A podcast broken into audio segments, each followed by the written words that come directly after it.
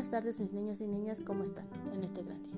Hoy lunes tenemos que empezar con las energías al 100%. ¿Están listos para nuestra nueva aventura? Sabemos que las vocales son sonidos que pronunciamos con la voz sin que le acompañe ningún sonido de las consonantes.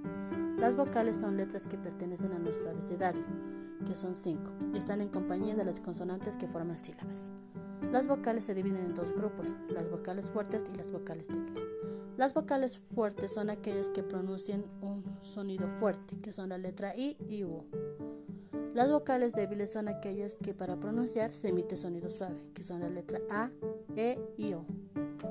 Y llegamos al final de nuestra nueva aventura. Espero que se hayan divertido mucho y me despido de cada uno de ustedes con un fuerte abrazo. Nos vemos más adelante con unas nuevas más aventuras.